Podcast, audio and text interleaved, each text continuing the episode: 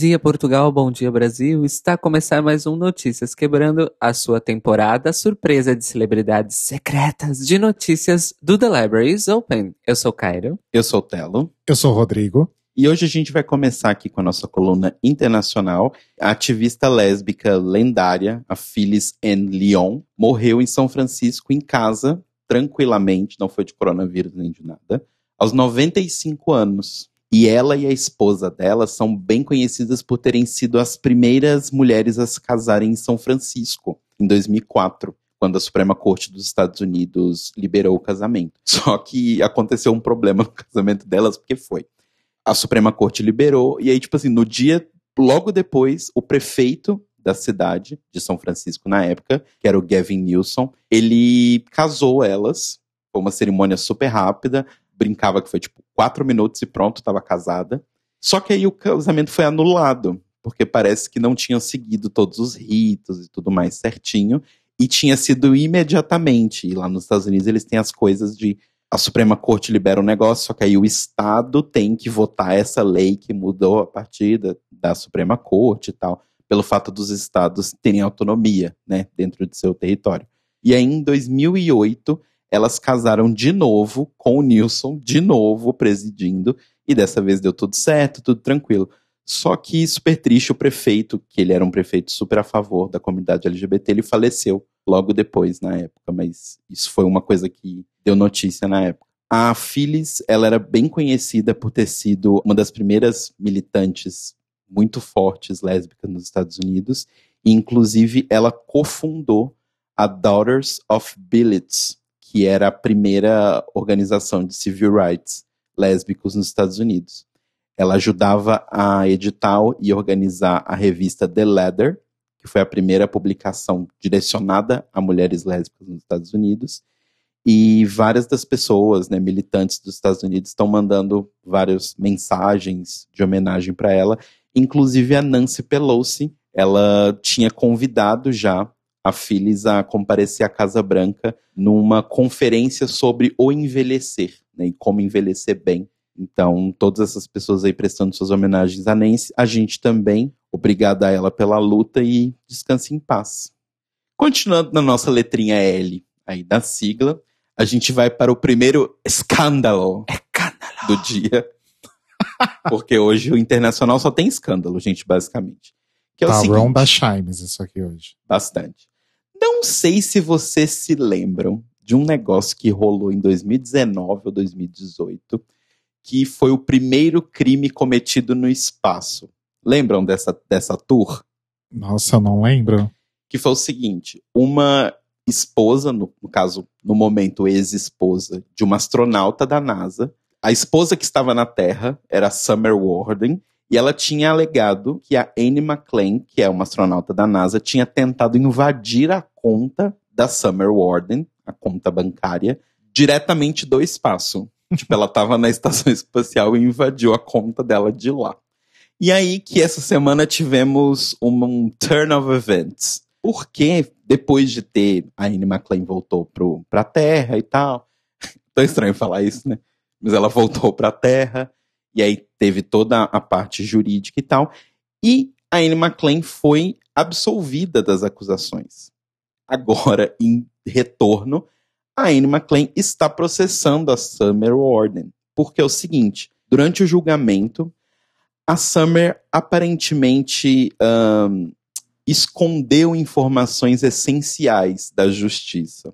Informações essas que seriam o fato de que a conta foi aberta pelas duas, ela teoricamente falava que era uma conta dela, e que a McLean, no momento em que ela teria acessado a conta, as duas ainda eram as donas da conta. Do tipo, a McLean não tinha sido tirada da conta. Logo, não tem problema nenhum que ela acesse a conta, ainda que elas estejam passando por um processo de separação. A McLean, inclusive, no julgamento, assumiu de que ela tentou sim entrar na conta, mas, tipo, entrou para ver se estava tudo bem. E que ela não sabia que isso era uma coisa teoricamente proibida, porque a conta era das duas. Então, aconteceu isso aí, e agora é o contrário. Então, é o crime que. O crime, na verdade, não ocorreu no espaço, mas sim na Terra, como todos os outros. Então ainda não temos o primeiro crime no espaço. Vamos aguardar. Ah, que triste. Pois é, que barra, né? Provavelmente vai ser a RuPaul. Ela vai fazer fracking na Vai fazer lua. fracking na lua, Alguma exatamente. coisa assim. Agora, indo para a Europa, o primeiro-ministro da Hungria, o Viktor Orbán, ele está tentando passar uma lei que teoricamente iria banir vários dos direitos de pessoas transgênero. A medida dele é obrigar com que nos registros civis das pessoas troque a parte de gênero por sexo ao nascimento, que significaria, abre aspas, o sexo biológico baseado em características sexuais primárias e cromossomos. Hum. Ou seja, se isso, se essa lei passar, teoricamente as pessoas transgêneros sempre teriam que ter masculino ou feminino nas suas identidades, né, nos seus documentos, ainda que isso não bata com o que elas se identificam hoje.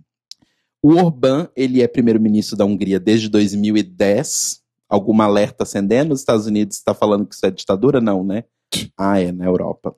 Enfim, ele é ministro desde 2010 e essa última semana agora que passou foi votado para que ele continue sendo ministro até que toda a confusão de coronavírus passe. Ou seja, esse senhor vai continuar sendo o primeiro-ministro. O Parlamento Europeu já está se manifestando contra isso, principalmente o Mark Angel, que é um dos membros e que é do Partido Socialista Trabalhador de Luxemburgo, dizendo o seguinte: esse movimento é intencionalmente para silenciar a comunidade trans. Ele procura apagá-los e negá-los a existência. Apesar de a Europa já estar bem puta com isso, e vários dos comissários da União Europeia já estão tentando lutar contra essa lei. 34% das pessoas na Hungria, de acordo com uma pesquisa feita por lá, suportam essa lei. Ou seja, boa sorte aí para as pessoas trans da Hungria, porque parece que a coisa está feia e aparentemente não vai melhorar por enquanto. Ah, Só um detalhe, vamos lembrar que mesmo assim, mesmo com esse apontamento que o Telo fez, que corresponde à realidade, a Hungria está na União Europeia. Ah, sim, a Rússia e a Alemanha também. Apesar do- dos primeiros ministros e presidentes não mudarem faz uns 30 anos. Mentira, vai, 10, mas ainda assim. Enfim, e continuando em escândalos, mas agora a gente indo para um escândalo menor. Vamos colocar, vamos colocar assim. Vocês conhecem o modelo plus size Michael McCauley? Não. Ele é um ursinho aí que é bem conhecido. Esses modelo plus size, que é tipo assim, é um cara bombado que tem uma gordurinha a mais. E veste um 48, 50. no Exato, máximo. esse mesmo. Há um tempo atrás, a gente tinham vazado vários comentários racistas que ele já tinha feito nas redes sociais, inclusive debochando do movimento Black Lives Matter, que é um movimento bem conhecido nos Estados Unidos contra a repressão policial contra as pessoas negras. E aí a coisa começou a crescer, começou a crescer, começou a crescer. E aí que, logo após ele estrear uma campanha nova com a Abercrombie Fitch, né, Ou seja, marca- só fica pior. só né? fica pior. Ele tinha estrelado a campanha Face Your Fears, da Abercrombie Fitch. E aí acabou que logo depois que saiu essa campanha, ele foi simplesmente chutado para fora da marca. A marca finalizou o contrato com ele e, obviamente, é por conta dessa polêmica toda. Nas redes sociais dele, principalmente no perfil do Instagram, ele posicionou da seguinte forma: abre aspas. Aquelas ofensas não representam a pessoa que sou hoje, disse. Hum. Porém, ele só falou isso, tipo, duas semanas depois que a coisa já tinha tomado um tamanho gigante. Ou seja, depois que ele já tinha sido demitido. Não, ele foi demitido agora, mas ele demorou, tipo, duas semanas pra falar. Ou seja, as- a pessoa que ele é hoje demorou duas semanas pra lembrar que ela não é mais racista e tal. Ele é tão escroto que a Abercrombie Fitch não o quis. Então isso diz muito Isso respeito. diz bastante, na verdade. Olha, eu vou dizer uma coisa. Eu tô aqui no post que ele fez no Instagram e ele disse que, ah, eu, eu gostaria de falar. I want to address. Eu amo porque, tipo, quando a pessoa começa um, um- uma mensagem com I want to address tal, tal, tal, você espera o quê? Um, tipo, um texto. Tipo, um texto, um parágrafo, um textão ou o que seja, mas assim, um discurso. É assim, I want to address, eh, eu quero falar sobre os comentários que foram recentemente recuperados de alguns anos atrás. Eles não, não tinham a intenção de serem nocivos. Percebo agora quão insensíveis eles foram, eles são, e peço desculpas pelo dano que causaram. Obrigado, Mike. Oh, uau. Uau. Statement. Só não foi pior porque ele não usou. Peço desculpa a quem se sentiu Se ofendido. ofendido. É, Pelo é o menos- clássico, né? Pelo menos ele não usou isso. Ele depois postou um vídeo de seis minutos que eu não vou assistir, obviamente, nesse momento. Mas quem quiser aí procurar o nome dele, no Instagram dele tem um vídeo de seis minutos, é, chamado My Apology. Inclusive, eu fui procurar fotos pra ver quem era. É de fato um rapaz bastante bonito, mas assim, ele é grande e forte. Ele não é uma pessoa gorda. Eu não entendi por que, que ele é considerado um modelo plus size. Porque ele não tá passando fome igual os outros modelos. Ele, é porque assim, Rodrigo, se você não é musculoso e magro, automaticamente você é plus size. Ah, tá. Entendi. Você, Você nunca não viu, viu aquela a- modelo, a, modelo plus size da Victoria's Secret? Que você Aham, olha é, pra ela e fala, hum... E na verdade, Entendi. ela só tem o quadril maior do que as outras. Sim.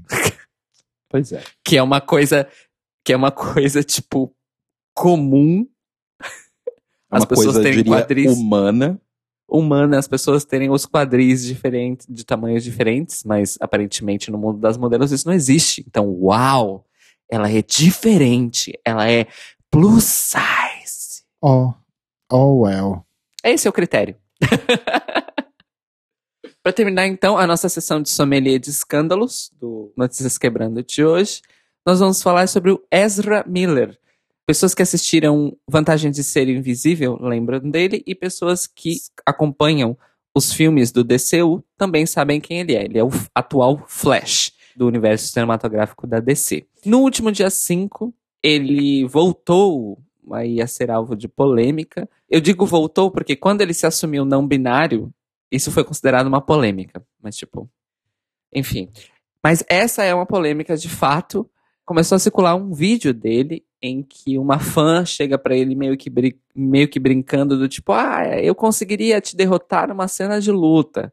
E ele muito doido, ah, você quer lutar? Então vamos lutar. Eu, eu assisti o vídeo, na verdade. Vamos lutar. E aí ele começa, tipo, a estrangular a menina e joga ela no chão, tipo, a sério. E as pessoas em volta começam a ficar preocupadas do tipo, oh, pera, você tá fazendo isso de verdade? Para com isso e tudo mais. E obviamente que isso não pegou bem, afinal Ezra, que se diz um e é encarado como um ativista LGBT em Hollywood, e eu tô fazendo aspas com os meus dedos no ar, obviamente que isso pegou muito, muito mal, porque, porque claramente a fã dele estava brincando e ele agrediu ela. É basicamente isso. Ele agrediu ela de verdade. Oi. É, Muitos fãs se declararam dece- decepcionados. Teve uma pessoa que postou aqui uma foto como se tivesse levado uma facada nas costas. Porque gostava muito do Ezra Miller, não acredito, me sinto traída e tudo mais. E aí as pessoas já estavam usando, inclusive, o termo cancelamento para se referir ao Ezra Miller.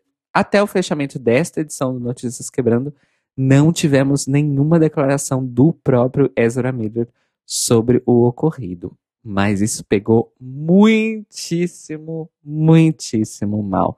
Vamos ver no que isso dá e se de fato, quando uma pessoa assinalada homem ao nascer, nesse caso, agride uma mulher, se a carreira dele realmente sofre algum dano. A saber, a acompanhar. narrador diz no fundo, não.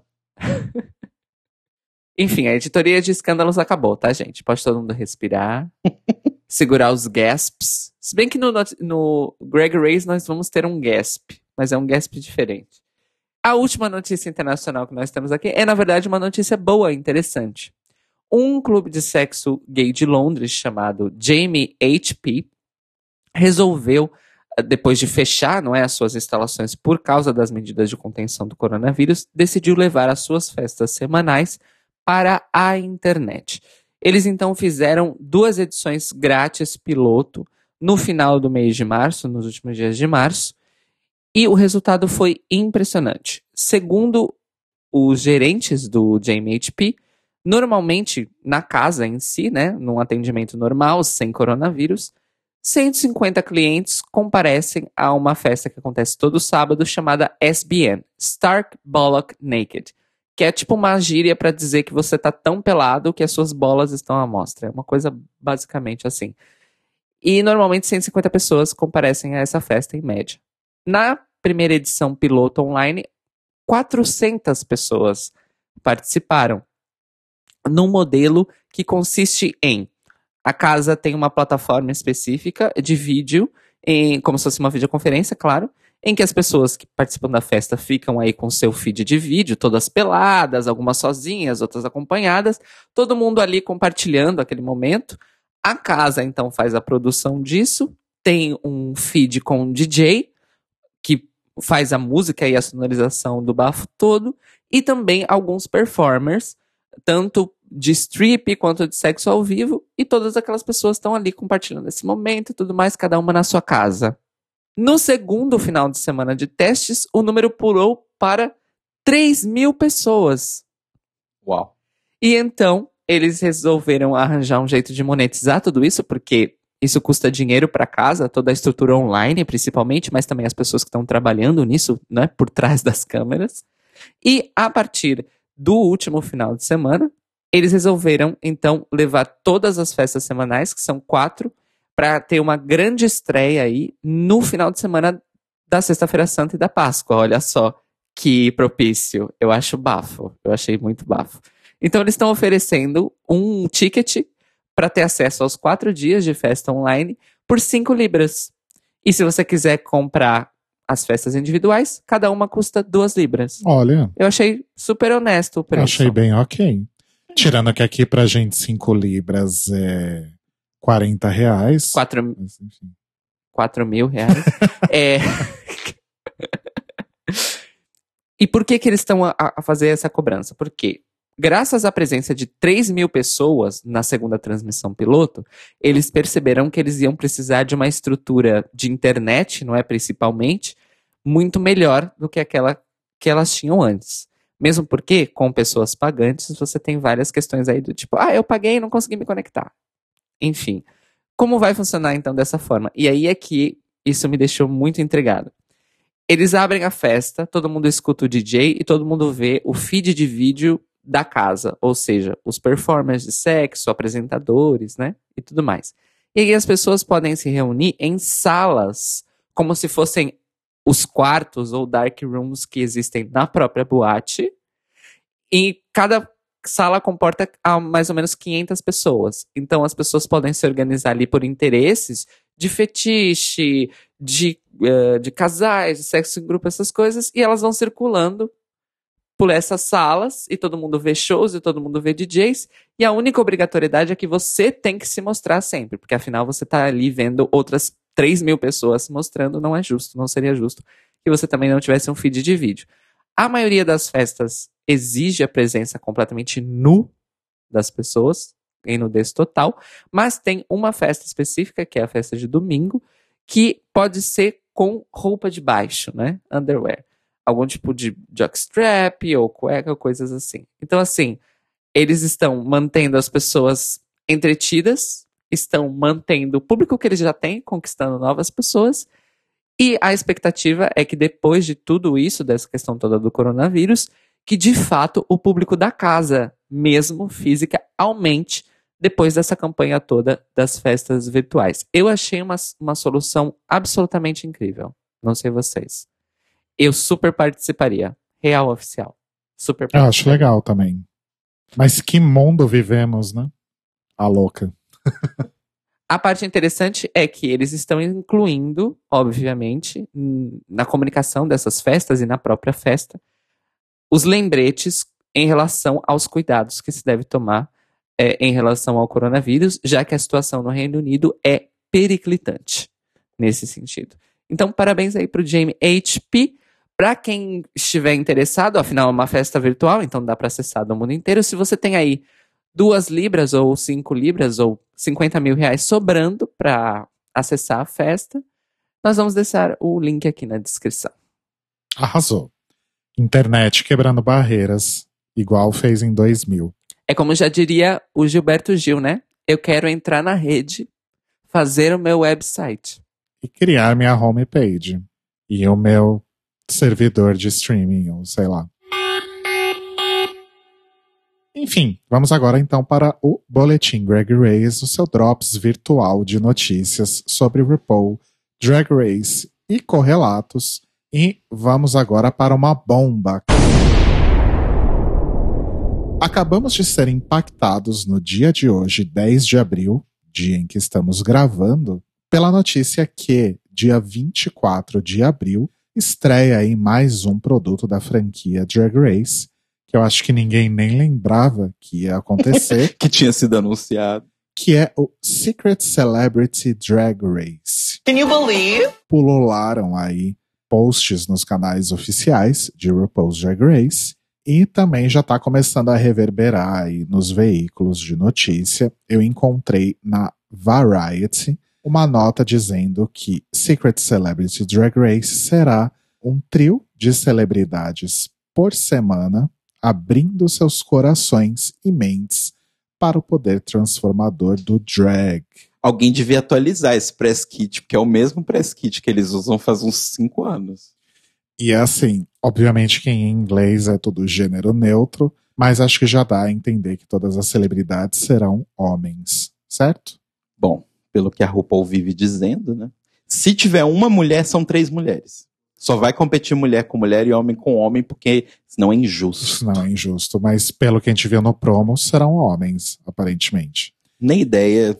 Enfim, depois de receber a ajuda das queens nessa missão, os participantes vão competir em desafios e apresentar looks na passarela. No final de cada episódio, uma das três celebridades vai ganhar o título de America's Next Celebrity Drag Race Superstar. Puta que É pariu. cada vez maior essa porra. E, e vai ganhar também um prêmio em dinheiro para doar para uma instituição de caridade da sua escolha. Ah, pelo menos isso. Pelo menos isso. Nos mini promos que a gente viu disponíveis aí já nos canais sociais de RuPaul's Drag Race e da VH1, nós vimos queens como Asia O'Hara, Alyssa Edwards, Trinity the Tuck, Trixie Mattel, Bob the Drag Queen e Monet Exchange. No Twitter de RuPaul's Drag Race foi divulgada a lista completa de queens que participam aí dessa presepada. Além dessas que eu falei, teremos também Monique Hart, Miss Vendi, Kim Chi e Nina West. E como elas estão sempre em trio, né? Então corrobora aí com o que a Variety falou que vai ser um trio de celebridades e aí cada queen deve ficar responsável por uma celebridade. Sim. Isso me deixa preocupado, porque essa estrutura, essa parte, não é da estrutura, é idêntica a Drag You. Pra mim é tudo drag you. É exatamente igual. Gente, chama rebrand isso. Eu tenho que apresentar você. É um rebrand de Drag You, só que agora é com pessoas famosas e não desconhecidos, porque percebemos que as pessoas cagam pra desconhecidos. Sim. Bom, até aí tá tudo exatamente igual a Drag You. O que é um pouco diferente, pero não muito, é que o resto da estrutura é basicamente igual a Drag Race. É a mesma workroom, é a mesma runway, é o mesmo painel de jurados. Quando eu digo painel, painel físico e também de pessoas, né? É Michelle Visage, Carson Kressley, Ross Matthews. Não tenho informação se haverá jurados convidados, mas pelo que a gente viu, pelo menos um deles vai ser só essas três pessoas, mais a RuPaul. A RuPaul montada, porque no Drag You ela não se montava. Então, o resto da estrutura parece ser exatamente igual, com a diferença de que, não sei novamente se em todos, mas deve ser em todos, a plateia ao vivo também. Outra coisa que, vai, que chama também bastante atenção é como esse spin-off vai ser veiculado. Vão ser quatro episódios, então no total serão 12 celebridades. Ele vai ser exibido na VH1 também às sextas-feiras. E ele vai ser ensanduichado. Ele vai ficar entre o episódio da Season 12 e entre o Untucked, referente ao episódio da Season 12. Ou seja, não faz sentido algum. Eles querem empurrar esse episódio, e eu acho que também pode ser um teste do Untucked. Do tipo, se a gente tirar o Untucked colado ao episódio, alguém ainda se importa com ele? Nossa. As pessoas não estão se importando nem colado Ué. no episódio, imagina. É, é um teste de, de audiência, né? Mas eu tenho uma teoria muito louca de conspiração aqui. Eu tenho a minha própria teloria sobre os, o sanduíche. Conte. E se, como vão ser só quatro episódios, está sendo divulgado como an special four week event, né? Ou seja, um evento especial de quatro semanas. Será que na verdade o Celebrity Drag Race acontece ao mesmo tempo que a temporada 12, no sentido de interação, e que foram gravados ao mesmo tempo nessa, altura, e que o Untucked vai ser um Untucked combinado de Season 12 e Celebrity Drag Race? Uh. Olha, pra mim Porque, faz assim- sentido terem gravado ao mesmo tempo. Eu não sei se o Untucked seria junto. Sim, é porque eu não sei, eu- eu- assim, eu consigo imaginar que isso poderia até ser possível do ponto de vista de produção, mesmo de tipo de viabilidade. Mas eu não, eu não sei pensar como exatamente isso seria possível. Mas, mas, mas eu acho que eles terem gravado ao mesmo tempo é bem possível, porque, né, a RuPaul se Aproveitar a monta só estrutura, naqueles dois meses ali do, do ano, e é isso. Se não for nessa época, já era. É, não, e aproveita tudo, aproveita estrutura, É. aproveita equipe. Aproveita estúdio, aproveita tudo mais. Uma coisa que eu pensei, ele começa dia 24 de abril, certo? Uhum. Então ele vai acabar, a temporada ainda vai estar rolando? Ele vai acabar mais ou menos no dia 22 de maio, que é também quando supostamente a temporada 12 deveria acabar. A temporada 12 deve acabar entre 22 e 29 de maio, se eles conseguirem fazer um episódio final, né? Tem isso. E no dia 5 de junho já está prevista a estreia do All Star 5 na Showtime. Então, por que que eu digo isso? Porque aí vem uma outra teoria. Hum. Será que isso estava planejado para ser exibido em algum momento mais pra frente?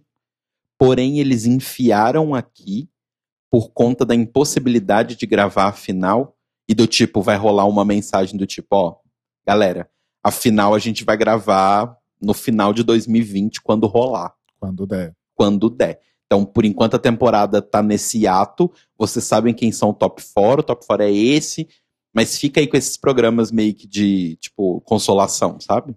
Olha, eu, eu acho que é foda, porque na situação que, que tudo está, eu não acharia impossível. Eu só acho pouco provável que eles vão segurar uma final para ser feita e transmitida seis ou oito meses depois. Mas a minha questão aqui, na verdade, é: se essas datas realmente batem, eu ainda aposto numa interação entre os dois programas. Em um crossover. Isso seria, isso seria muito interessante, Cairo. E justificaria isso, né? Porque até o momento ninguém entendeu por que, que isso vai acontecer agora.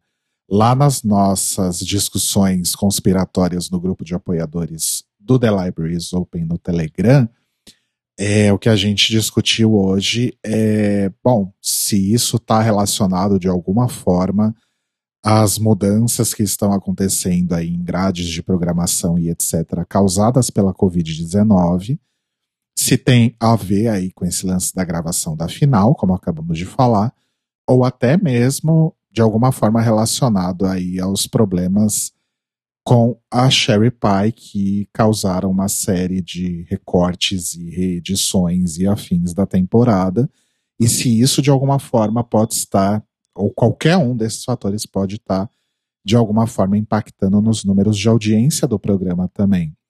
Porque ainda que supostamente as pessoas estejam seguindo orientações de isolamento e ficando em casa e, consequentemente, assistindo mais TV, ainda assim os números de audiência dos episódios de Drag Race, de acordo com a Wikipedia, não mostram nenhuma alteração significativa. Uhum.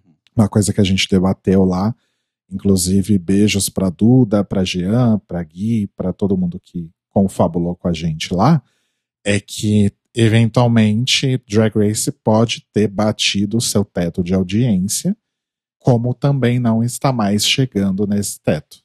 A curva de, de audiência de RuPaul's Drag Race está sendo achatada, louca.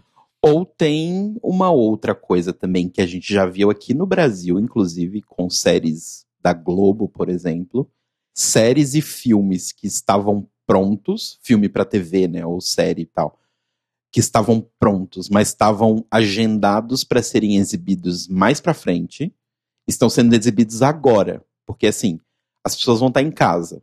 A gente tem duas opções, a gente repete conteúdo que as pessoas já viram, o que no caso dos streamings, por exemplo, não, não, não faz diferença, porque a temporada tá lá. Mas assim, a gente adianta isso e solta antes, mesmo que a gente não tenha tempo de fazer um plano de marketing, de lançamento direito para isso. Mas ocupa a grade e, e aproveita a audiência, né? Com uma coisa inédita ou fica passando reprise. Porque isso também é uma coisa. Do tipo, por exemplo, não sei se vocês repararam, quem aí acompanha a Globo, seja por causa do BBB, ou seja porque assiste naturalmente e tal, a Globo fez um investimento muito grande em séries no Globoplay para que as pessoas, depois que acabasse o Big Brother, não cancelassem o Globoplay, porque é a única época que essa porra tem assinante, né?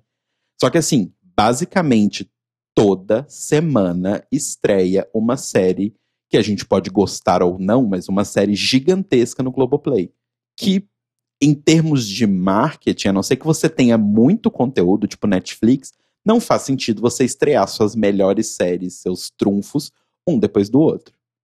Estreia uhum. um, depois estreia o outro, mas tá todo mundo lançando absolutamente tudo que tá na gaveta, porque assim, nesse momento que você não vai conseguir produzir nada novo, não faz muito sentido você guardar coisas na gaveta. É melhor aproveitar a audiência que tá em casa e colocar coisa inédita. Pode ser. Pode ser a VH1 meio que pressionando, tipo, galera, isso tá gravado, mas não vai dar para segurar até setembro ou outubro, não, lança agora. Tem um, um outro bafo aí também, só que primeiro, para poder elaborar melhor minha teoria, eu preciso fazer uma pergunta, hum. que eu realmente não me lembro. RuPaul's Drag Race foi renovado para a 13 terceira temporada pela VH1? Se foi renovado, então, nessa notícia da renovação tem a emissora, porque quem renova não é a produtora, é a emissora. É a emissora. Então foi a VH1 mesmo. Porque eu fiquei pensando nesse bafo do All Stars pela Showtime, se talvez a veiculação do desse Celebrity X aí, que eu já esqueci o nome, como é que é? Secret Celebrity Drag Race. Se não seria o parting ways definitivo com a VH1, tipo, Ó, eu tô lendo aqui a notícia, inclusive no site do Draglicious, beijo pro Draglicious, foi Renovada. renovado pra 13 terceira, mas não tem nenhuma citação a canal, então continua onde está. Bom, gente, a única coisa, a única certeza que eu tenho aqui, também trazida pela Variety, creio que deve ser real, deve vir de press release, sei lá, é que a gente comentou que o. Caralho, eu vivo esquecendo o nome. Secret Celebrity Drag Race vai ser ensanduichado ele vai passar depois do episódio regular da temporada 12 e antes do Untucked. O que eu não comentei é que, de acordo com os horários divulgados pela Variety, esse Celebrity Drag Race Secret, whatever, ele ocupa uma grade de uma hora e meia, o que significa que o programa tem uma hora de duração. Uou. Ou seja, a grade ocupada por RuPaul's Drag Race nessas quatro semanas será de três horas e meia. Uau! Três horas e meia. é uma hora de episódio de Season 12, uma hora de Secret Celebrity e meia hora de Untucked. O, o episódio, né? Uhum. Só que a grade com os comerciais, tudo, juntando tudo, vai e ser o que mais horas... tem na VH1 é comercial. Vai ser três horas e meia. Uau! É isso. E o The Libraries Open que lute, amores. E a Lunática que lute. E a Dakota que lute. E o Muniz que lute. Até o momento, The Libraries Open não pode se pronunciar sobre como vamos nos. Enfim, como vamos lidar com tudo isso, né? Mas a gente vai ter que decidir isso logo, então assim que a gente decidir, a gente conta para vocês. E os eventos online com drag queens continuam. O Digital Drag Fest vai trazer aí no dia 19 de abril o Snatch Game Day, com participações de Jinx Monsoon como Little Weedy, Alaska como Mae West, Trinity the Tuck como Caitlyn Jenner, Nina West como Joanne Worley, Alexis Michelle como Liza Minnelli, Sharon Needles como Michelle Visage e Bega Chips como Margaret Thatcher. Então, se você quiser acompanhar este super evento, os ingressos estão disponíveis em digitaldragfest.com. Já a nossa amada The Vixen leva o seu Black Girl Magic para o Twitch no dia 15 de abril, com participações de Dida Ritz, Shea Coulee, Maxi Glamour, Saint Lucia, Vinegar Strokes e muitas outras queens. Você pode assistir lá em twitch.tv barra Black Girl Magic Drag. Posso dar uma dica? Hum, Pra quem for assistir o Black Girl Magic no, no Twitch, o Twitch tem uma, uma ferramenta que é o sub, né? Que é tipo a inscrição. hum. Você dá um dinheiro pro canal mensal. Olha só. E quem tem Amazon Prime tem um, um sub gratuito. Porque normalmente o sub é 5 dólares. Só que se você tem Amazon Prime, você pode dar um de graça. Então, se você tiver Amazon Prime e não tiver o seu sub da Twitch usado em nada, loga lá e dá 5 pau pras meninas. Arrasou. E creio que deve ter aquelas possibilidades de dar tips durante o Sim, programa sim, também, sim. né? É porque esse é como se fosse um, um, um crowdfunding que você dá pra canal, né? Todo mês você tem que ir lá e retornar. Só que pra quem tem Amazon Prime é de graça. Entendi. E assim, gente, eu falei só esses nomes, porque são nomes que todos conhecemos e estamos familiarizados e tal. Mas nessa edição aí online do Black Girl Magic, acho que tem por baixo, assim, umas 30 queens. Então, com certeza vai valer a pena. Vale a pena dar uma força aí para todas as meninas, né? E a Worlds of Wonder tem se movimentado bastante aí, no sentido de viabilizar suas atrações nesse momento. Na semana passada vocês falaram sobre o, o streaming do Work the World, mas o que está rolando também é que Trixie e Katia e a Alissa Edwards agora têm versões de seus programas em podcast. Então você pode ouvir o ah, e ouvir o Alissa Secret, porque, enfim, creio que deve estar sendo mais viável produzir esses programas Hum. só em formato áudio. Então, tem aí essas opções. Além também de painéis virtuais da DragCon. Então, bastante coisa para a gente consumir aí nesse momento de quarentena. Seguindo agora para outro momento escândalo aí do, do Greg Reyes e do Notícias Quebrando. Nas últimas semanas, a gente tem ouvido falar muito sobre uma pessoa chamada Florence DeLee, que é um fashion designer de Nova York e também uma drag queen, que tem produzido aí looks para várias e várias queens desde a nona temporada de RuPaul's Drag Race até a atual, inclusive também All Stars, e basicamente sempre aí queens de Nova York. Já fez looks para Aquaria, já fez looks para Scarlett Envy, Sasha Velour, Alexis Michelle, Bob the Drag Queen. Eu tô rolando o, o feed aqui do, do Instagram e, e dropping names. Ah, Brita, bastante gente, bastante gente que já passou por Drag Race. Florence já fez aí vários looks icônicos que nós acompanhamos nos últimos anos. E mais recentemente, Florence também ficou aí conhecido pelos looks produzidos para Sherry Pie, que foi desclassificada da temporada, como todos sabemos, mas os looks continuam lá aparecendo. Florence Mais ou menos, né? mais ou menos, esse, esse que é o ponto da notícia, inclusive. E Florence continua postando os looks no, em seu Instagram. E quando a gente, quando o Sam, por exemplo, posta os looks pra gente comentar no episódio, Sam sempre marca a Florence e não a, a Sherry Pie. O fato é que no episódio da semana retrasada, no episódio do dia 3 de abril, na passarela Frozen Eleganza, a passarela da Sherry Pie foi sumariamente cortada do episódio e a gente só viu ali bem pouquinho do look quando ela estava sendo julgada ou os momentos de Untucked em que não tinha como não enquadrar ela, né? E aparecia um pouquinho assim do look. Só que o fato é que Florence ficou bastante chateada com esse fato e postou o seguinte story no seu Instagram. Incrível. Agora o meu trabalho nem pode ser visto mais na runway. É sério? É assim que vocês querem fazer esse corte, VH1 e Words of Wonder? Ótima maneira de fuder com os artistas que fazem do seu show pelo menos um pouquinho assistível. Fodam-se. Tá errado? Não tá.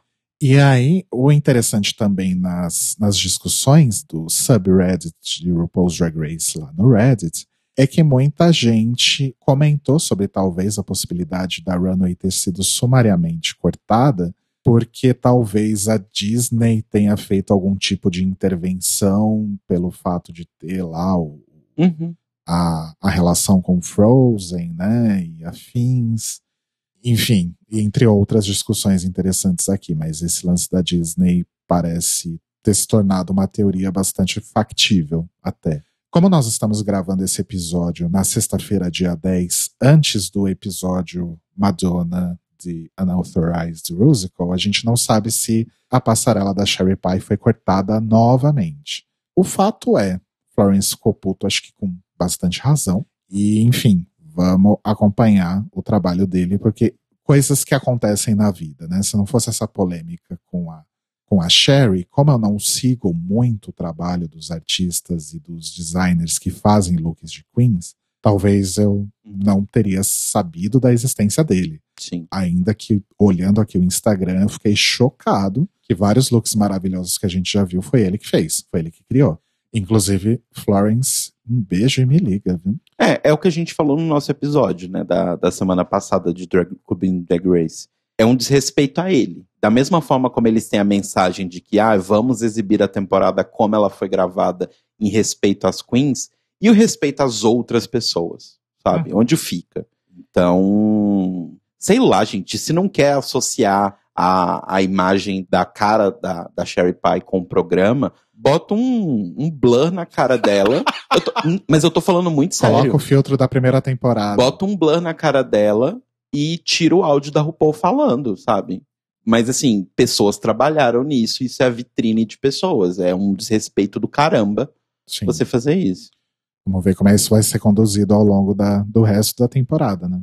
E a última coisa que eu quero falar hoje, gente, as notícias estão ficando um pouco escassas, tá? Porque, enfim, as pessoas não estão saindo muito, né?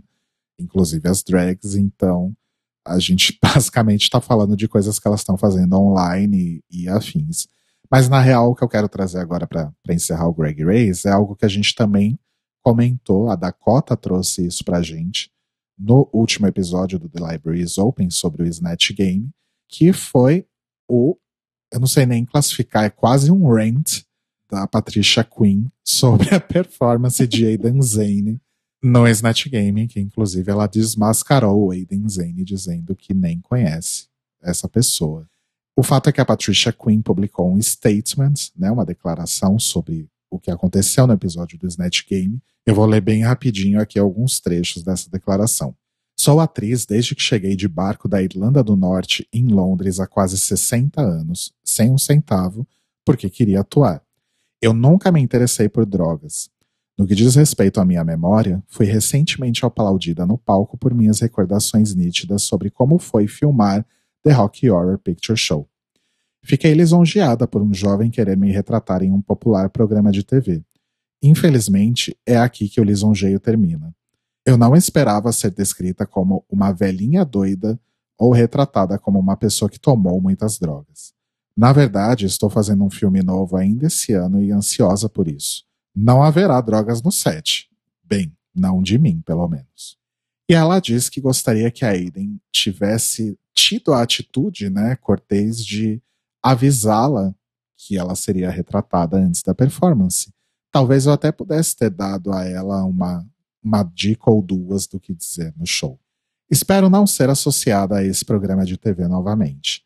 Desde a minha interpretação até a zombaria do distúrbio neurológico de Catherine Hepburn, achei o programa de mau gosto. Quero agradecer aos meus fãs de Rock Horror que foram incríveis e mostraram um apoio esmagador. Eu não poderia pedir uma base de fãs melhor. Não conheço Aiden, mas não desejo a ela a tristeza ou angústia que senti nos últimos dias. E assim encerramos o Greg Race. Oh my fucking god. Eu queria agradecer a Patricia Quinn por concordar comigo que a Catherine Hepburn foi ridículo. Obrigado. Beijos, Patricia Quinn. Uma grande rainha há quase 50 anos. Sim.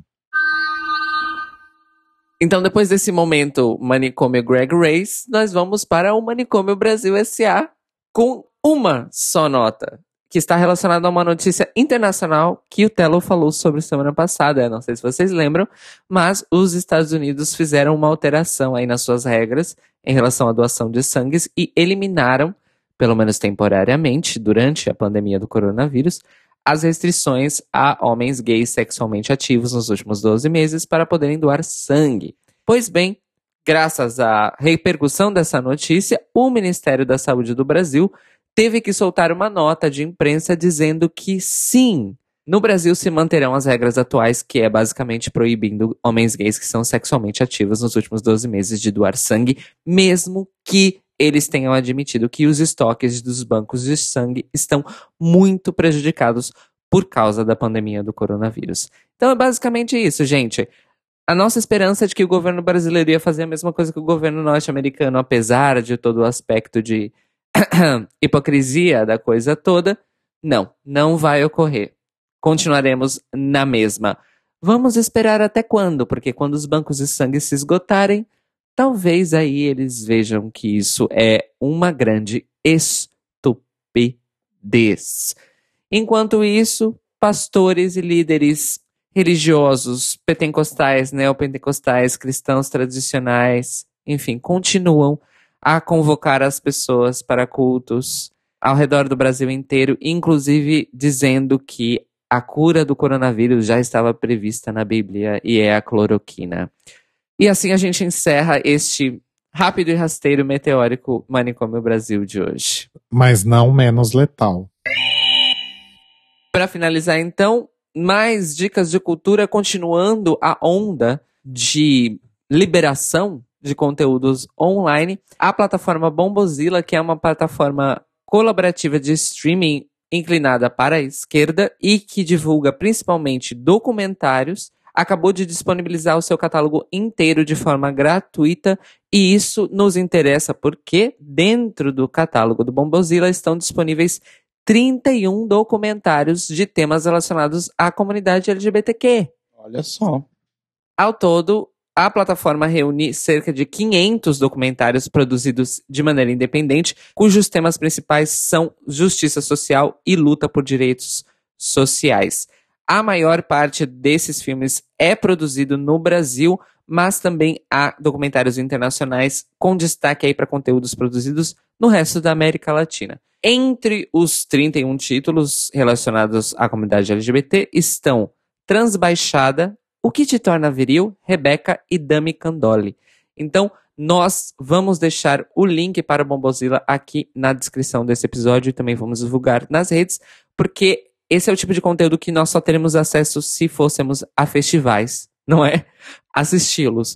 Como agora não está rolando, amores, bora entrar lá na Bobozilla e arrasar e aproveitar para conhecer também coisas novas e fora da curva, né? Eu acho que é um ótimo momento para isso. Então vamos lá no Bombozilla. E o Notícias Quebrando de hoje teve informações do LGBTQ Nation, do Observatório G, do Gay Blog Brasil, da Variety, do Twitter da VH1, do Instagram de RuPaul's Drag Race, do Instagram da PEG Festival, do Instagram da The Vixen, do subreddit de RuPaul's Drag Race e do knews.com.australia. Indicações, Mores. Então, gente, seguindo aí essa linha de eventos online, etc., tem um monte de gente fazendo lives legais e shows e afins.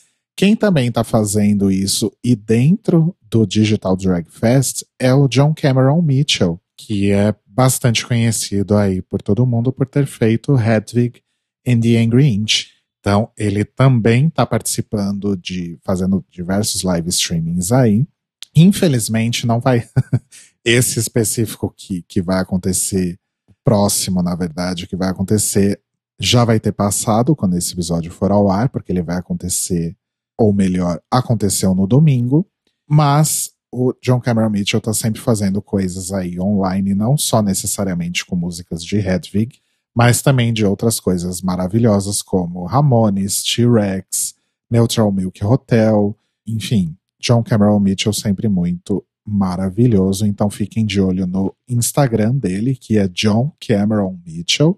E também lembrando que ele tem um podcast de storytelling, que é o Anthem Homunculus, que também está disponível aí pelas plataformas agora, eu acho, porque antes estava disponível só num, num serviço específico lá, que eu esqueci completamente o nome, mas acho que agora está liberado. Então, fiquem de olho aí nas coisas que o John Cameron Mitchell faz, porque ele é simplesmente maravilhoso. Ponto. Então, a minha dica vai ser uma dica uh, para conhecimentos, que é o seguinte. É uma plataforma um pouco sem acesso para todo mundo, mas assim, se você tem um inglês bom, ou se você consegue ler pelo menos com legenda, o Plural Site, é pluralsite.com, o site é tipo divisão, é S-I-G-H-T, É um site que tem vários cursos envolvendo tecnologia, tem desde programação até ferramentas de 3D, tem ferramenta de, acho que tratamento de som também, tem vários cursos. E eles estão, por conta do coronavírus, eles estão fazendo o mês de abril completamente gratuito para qualquer pessoa que fizer o cadastro no site. Então você entra lá, faz o seu cadastro, você pode fazer qualquer curso deles gratuitamente. E eles têm uma ferramenta bem legal que chama PEF, que é do tipo, você entra lá e vê, porque são meio que caminhos de conhecimento. Ao invés de você procurar um curso específico, porque eles vão ter vários cursos que são nessa área, você procura, sei lá, ah, eu quero ser engenheiro de som, por exemplo, ou eu quero ser game designer. E aí você faz no PEF vários cursos, desde iniciante até avançado, daquela mesma profissão, coisas que interessam aquela profissão. Então, às vezes, você vai fazer um curso que é de software, às vezes você vai fazer um outro curso que é de um programa específico, sei lá, um 3D Max, alguma coisa assim. Só que ele junta tudo numa coisa só, fazendo esse caminho para você aprender. Eu estou fazendo cursos lá e a plataforma é bem legal, os cursos são legais e recomendo a todos que façam seu cadastro lá, que é completamente gratuito. Você não precisa colocar cartão, não precisa colocar absolutamente nada. Você entra lá e faz. Então, pluralsite.com. Bom, as, a minha indicação, na verdade, também tem a ver com quarentena e coronavírus. O Globosat Play, que reúne aí numa plataforma acessível online vários conteúdos dos canais Globosat, começou a liberar algum dos conteúdos para acesso aberto. Dois desses conteúdos estão especificamente na seção do canal Brasil e são filmes com temática LGBT nacionais de altíssima qualidade que quem ainda não teve a oportunidade de assistir deve aproveitar esta. São os seguintes filmes: Sócrates, que é um longa produzido nas cidades de Santos e São Vicente pelo projeto Queiro. É um filme absolutamente incrível que eu tive o prazer de assistir aqui em Portugal nos meus primeiros meses aqui e que arrebatou festivais aí ao redor do mundo e é realmente maravilhoso. Sócrates, vou repetir o nome do filme, e também o já clássico Tatuagem entrou na semana passada nessa leva de filmes que o Canal Brasil está liberando para conteúdo aberto na internet. Então vão lá no Globosat Play, na parte do Canal Brasil, e procurem Sócrates e Tatuagem, que são dois filmes de temática LGBT brasileira feita pelo cinema independente do Brasil e que valem totalmente a pena serem assistidos. São dois filmes com vibes completamente diferentes mas muito bons. E, bom, eu tive o prazer de assistir os dois no cinema e eu reassistiria, sinceramente, porque são filmes muito, muito, muito bons. Então, vão lá, aproveitem! E o Notícias Quebrando está disponível toda segunda pela manhã no nosso canal no YouTube, youtube.com.br The no nosso site, thelibrariesopen.com.br e no feed para você ouvir aí no seu agregador de podcasts preferido e também no Spotify. E se você quiser contar pra gente qual celebridade você está louco para ver no Celebrity Secret RuPaul's Drag Race XYZ Turbo Arcade Mode, você pode mandar um e-mail pra gente para contato arroba thelibrariesopen.com.br e também entrar no nosso site thelibrariesopen.com.br e deixar lá o seu comentário. Lembrando sempre que agora a gente tem um canal no YouTube, youtube.com barra The Libraries Open Podcast, e no Twitter e no Instagram nós somos o Tlio Podcast, T-L-I-O podcast. E além disso, se você quiser ajudar esse projeto a continuar acontecendo e crescendo, entre lá em apoia.se barra The Libraries Open. E nós nos ouvimos e nos falamos novamente hoje à noite, a partir das 21 horas, horário de Brasília, e uma da manhã da terça-feira, horário de Lisboa, para mais um episódio do The Libraries Open, comentando mais um episódio de RuPaul's Drag Race, temporada 12. Vamos ver como é que vai ser essas Madonna aí, hein? E será o musical da Madonna. Então, nós não assistimos o episódio ainda, então vocês realmente só vão saber o que nós achamos se estiverem no nosso YouTube, em youtube.com barra The Libraries Open Podcast, para acompanhar ao vivo com o chat a nossa festinha aí com o terceiro episódio, não é? Na história de Drag Race, que será temático da Madonna. Vamos ver. Vamos ver. É isso, amores. Beijos e até daqui a pouquinho. Beijos! Beijinhos!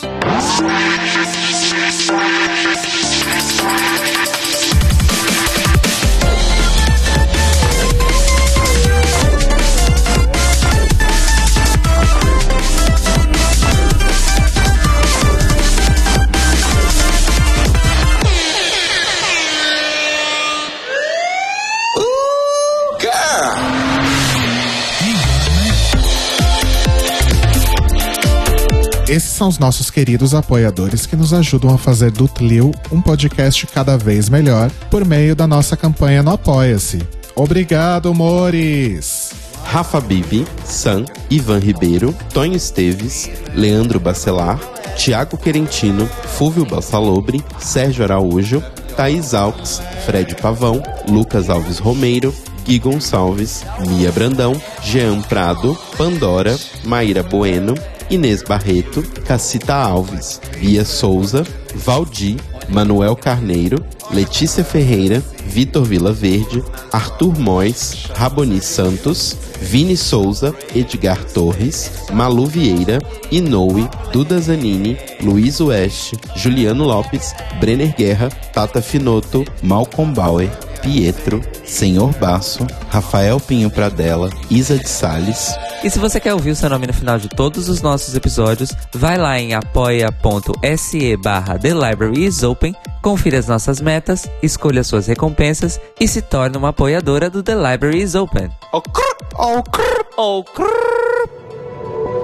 Este podcast faz parte do movimento LGBT Podcasters. Conheça outros podcasts através da hashtag LGBT Podcasters ou do site www.lgbtpodcasters.com.br.